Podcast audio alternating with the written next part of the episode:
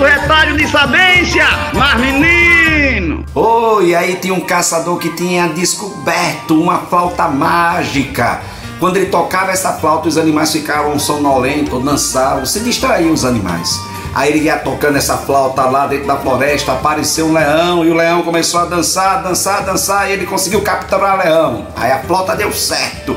Aí daqui a pouco lá vai o segundo leão, ele tocou a flauta mágica e o leão foi ficando com sono, com sono, com sono, ele conseguiu captar, capturar o segundo leão.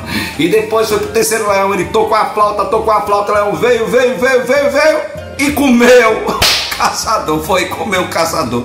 Aí tinha dois macacos olhando de longe, o macaco olhou pro outro e disse: Oi, bem que eu sabia, quando ele encontrasse um leão surdo ia dar em besteira.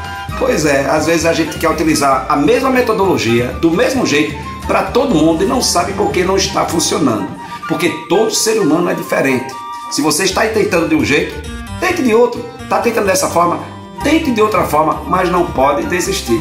E nem imagine que todo mundo é igual, do mesmo jeito, da mesma forma, senão a gente termina se prejudicando, nem entende. O erro não foi do outro, o erro foi da nossa metodologia, que a gente utilizou a mesma linguagem para falar com todo mundo, terminou dando errado. Rapaz, tente de novo, sou eu, Padre bom dia, boa tarde, boa noite. Mas menino, xô, xô, tá vendo? Pegou um leão surdo, um macaquinho de sabia que ia dar besteira.